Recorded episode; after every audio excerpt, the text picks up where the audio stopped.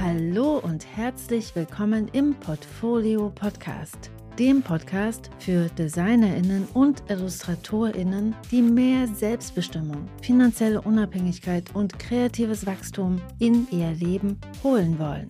Bist du bereit für Klarheit und selbstbestimmte Entscheidungen auf deiner kreativen Reise? Let's go!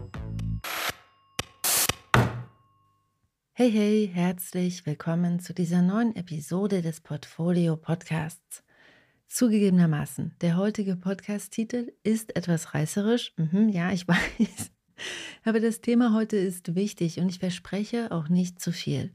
Heute geht es um deine wirtschaftliche Situation als Illustratorin und Designerin und ich zeige dir eine Strategie, wie du diese selbstbestimmt gestaltest.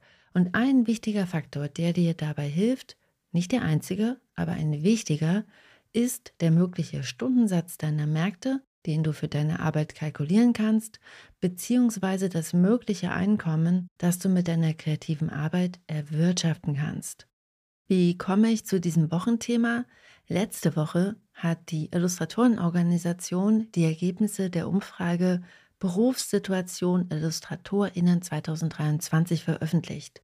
Und in dieser Umfrage wurden unter anderem diverse wirtschaftliche Parameter der Design- und Illustrationsmärkte abgefragt und über 1200 Illustratorinnen haben sich an der Umfrage beteiligt.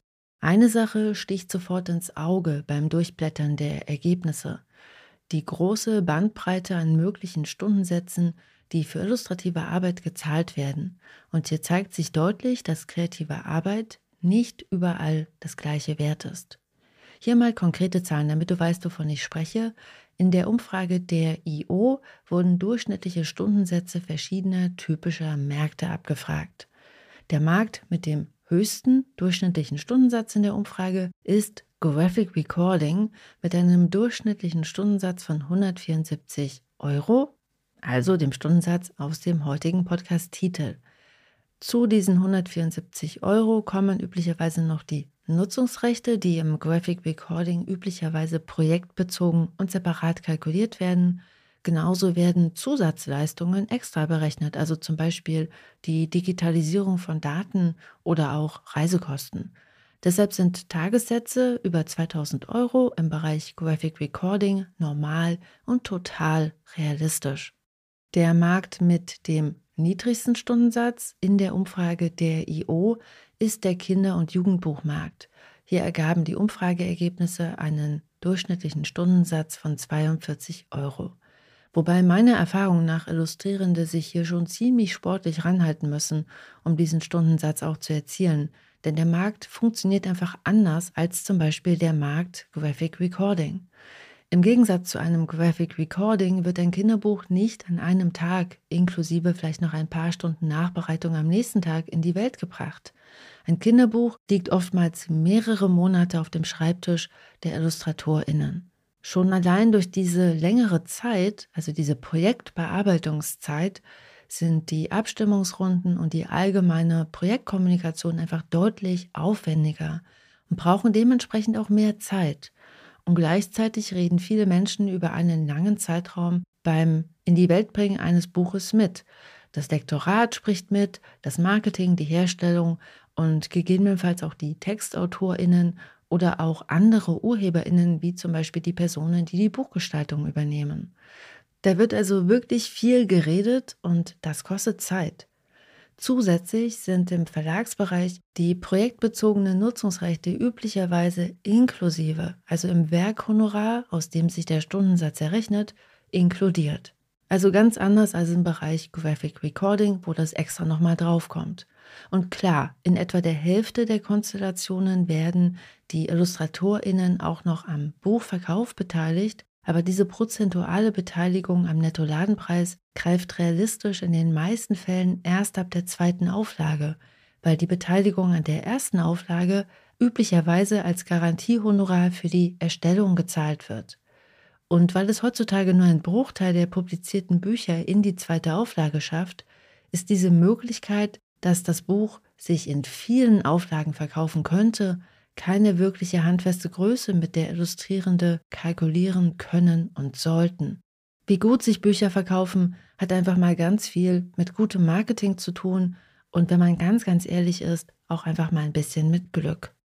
An diesen zwei Beispielen siehst du, dass die Illustrationsmärkte wirtschaftlich einfach sehr, sehr unterschiedlich aufgestellt sind.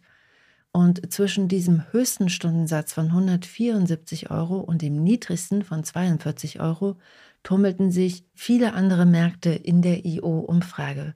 Zum Beispiel Unternehmenskommunikation mit einem durchschnittlichen Stundensatz von 81 Euro, Erklärfilm mit 74 Euro, Editorial mit 67 Euro und Sach- und Schulbuch mit 53 Euro. Die Bandbreite der Stundensätze über die verschiedenen Märkte ist also groß. Und erschwerend kommt noch hinzu, dass sich auch auf den einzelnen Märkten die Stundensätze auf einem Spektrum abspielen. Und das ist gut erkennbar in der IO-Umfrage, denn in der wurden parallel zu den durchschnittlichen Stundensätzen auch die Nettojahresumsätze abgefragt.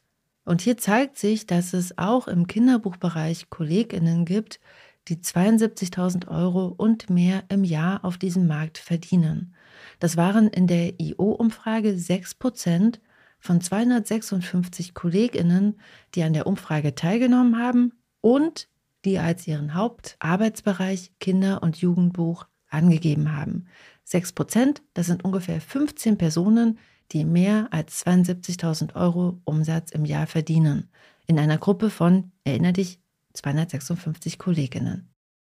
Warum gehe ich davon aus, dass diese Kolleginnen mehr als 42 Euro pro Stunde kalkulieren? Das ist eine berechtigte Frage und die Antwort lässt sich leicht ausrechnen. Denn hier spielt Zeit einfach mal eine ganz wichtige Rolle. Um 72.000 Euro mit 42 Euro Stundensatz zu erarbeiten, müsste die kreative Person knapp 215 Tage pro Jahr, acht Stunden am Tag, bezahlt an Aufträgen arbeiten. Und das ist total unrealistisch. Abzüglich der Wochenenden, der Urlaubs- und potenziellen Krankheitstage bleiben von den 365 Tagen im Jahr circa 210 Arbeitstage übrig.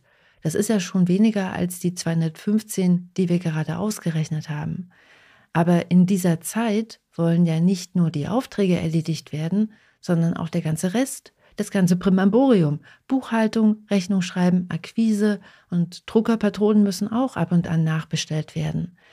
Deshalb ist es wirtschaftlich ziemlich sinnvoll, davon auszugehen, dass von diesen 210 Arbeitstagen pro Jahr, die mir und dir sozusagen zur Verfügung stehen, damit wir unser Geld verdienen, dass wir davon ungefähr nur die Hälfte realistisch für Aufträge einplanen weil in der anderen Hälfte machen wir das ganze andere Primamborium.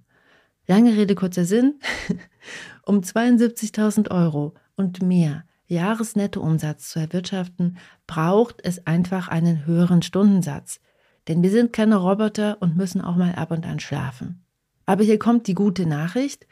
Diese 6% zeigen, dass höhere Honorare und Stundensätze sogar im Kinderbuchbereich möglich sind, also in diesem Bereich mit dem allerniedrigsten durchschnittlichen Stundensatz.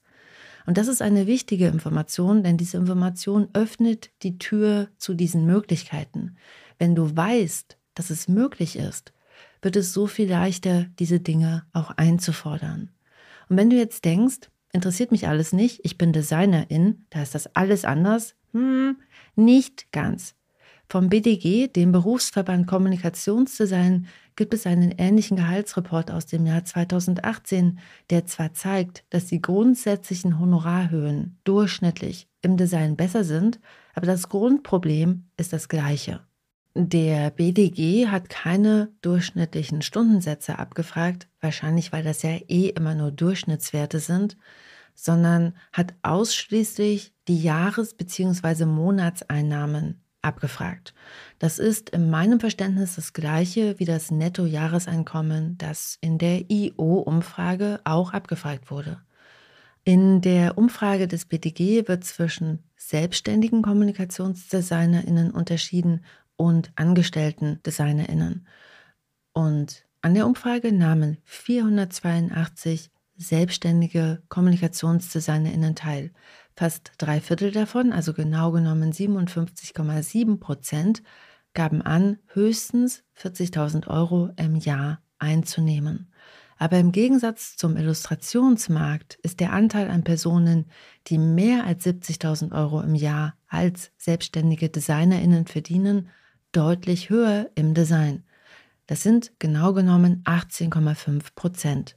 Das liegt aber, wenn man sich die Zahlen genau ansieht, unter anderem an einem signifikanten Unterschied zwischen Design und Illustration. Im Design ist es sehr viel normaler, auch als Agentur aufzutreten und Freelancer und oder Mitarbeitende zu haben.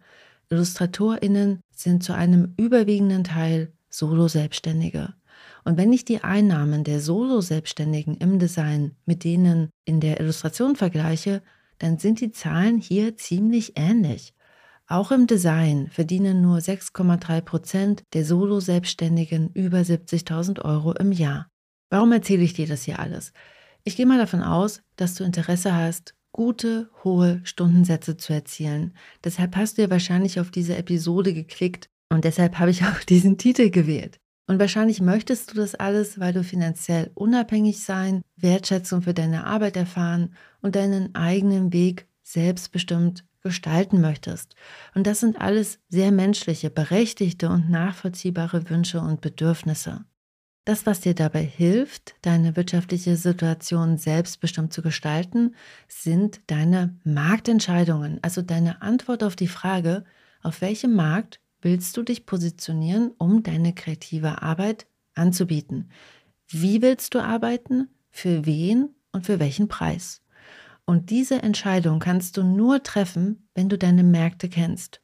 Oft werde ich von Kreativen gefragt, wie Marktanalyse geht. Und das, was ich dir hier gerade erzählt habe, mit diesen ganzen Details und diesen ganzen Zahlen, ist genau das. Es ist eine Form der Marktanalyse.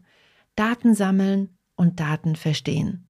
Die Links zu den zwei Umfragen poste ich dir in den Show Notes, sodass du dir die gesammelten Daten selbst noch einmal ganz genau ansehen kannst und eine Marktanalyse machen kannst.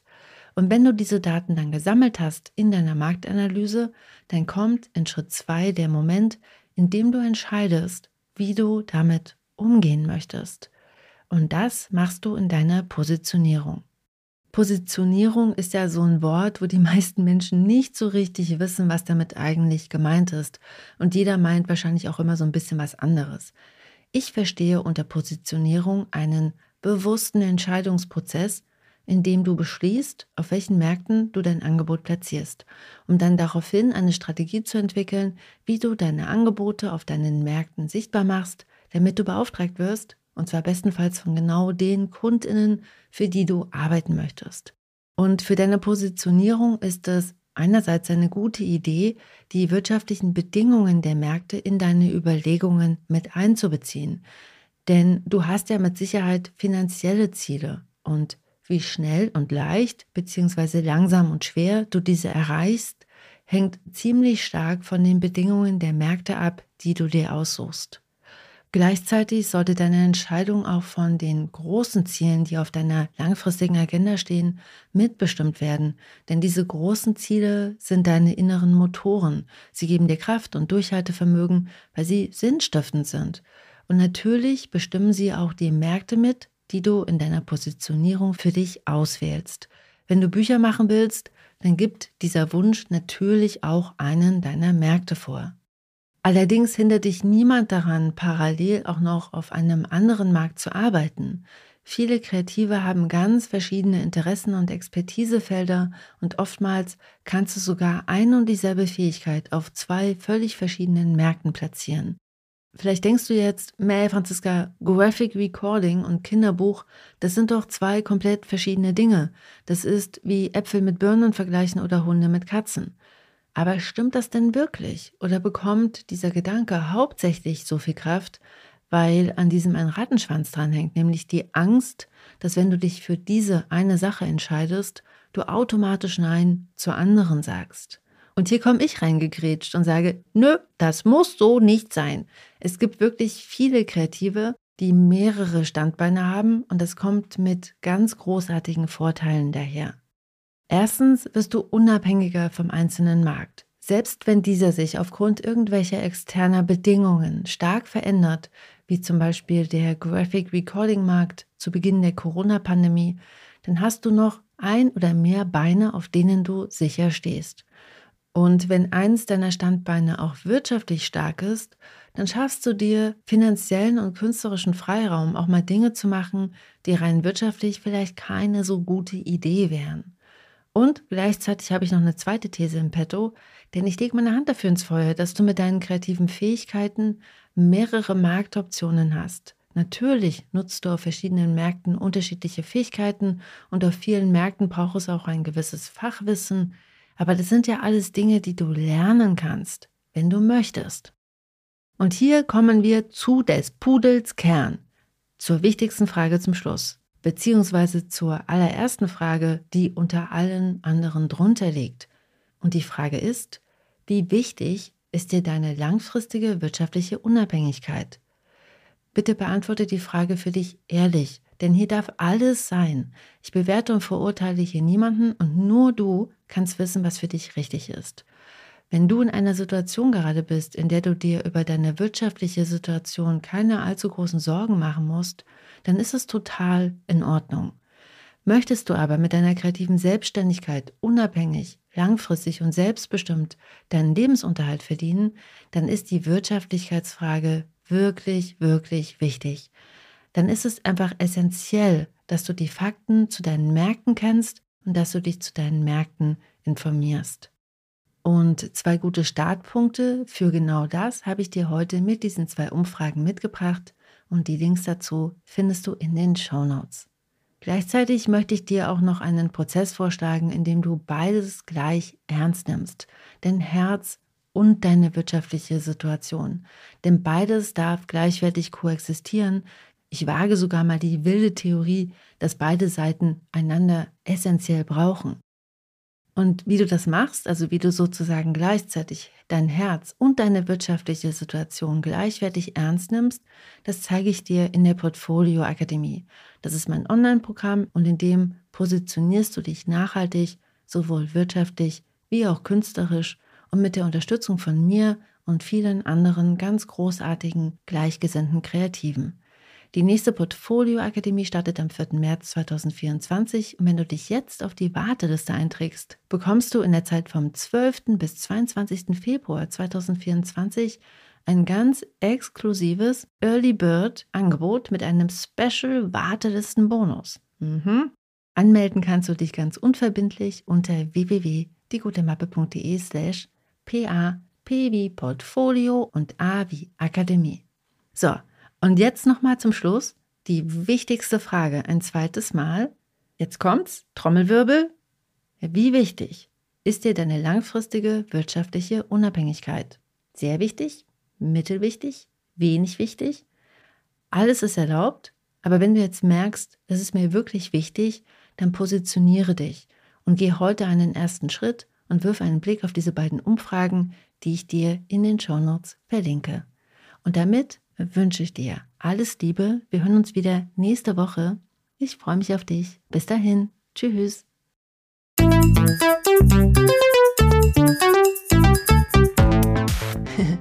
wow, du bist immer noch da. Du bist der Knaller. Ich freue mich sehr, dass du dir die Podcast-Folge bis hierhin angehört hast. Hier nochmal der Hinweis, du findest alle Links in den Show Notes. Auf meiner Seite www.diegutemappe.de findest du noch weitere, auch viele kostenlose Ressourcen, um dich besser aufzustellen, um dein Portfolio zu überarbeiten und um damit dann einfach mehr Aufträge zu akquirieren. Deshalb schau dich da gerne mal um und wenn dir die Folge geholfen hat, dann freue ich mich sehr, wenn du sie bewertest und ihr ein paar Sterne schenkst oder noch besser, sie einfach Kolleginnen und Freundinnen weiterempfiehlst, dann haben deine Freundinnen vielleicht auch ein paar Aha-Momente und du unterstützt damit gleichzeitig auch den Podcast. Denn Weiterempfehlungen und Rezensionen und Sterne sorgen dafür, dass der Algorithmus versteht, dass der Podcast Relevanz hat für Gestalterinnen, Designerinnen und Illustratorinnen. Ich danke dir jetzt schon einmal ganz herzlich dafür und wir hören uns wieder nächste Woche. Bis dann. Tschüss. Thank you.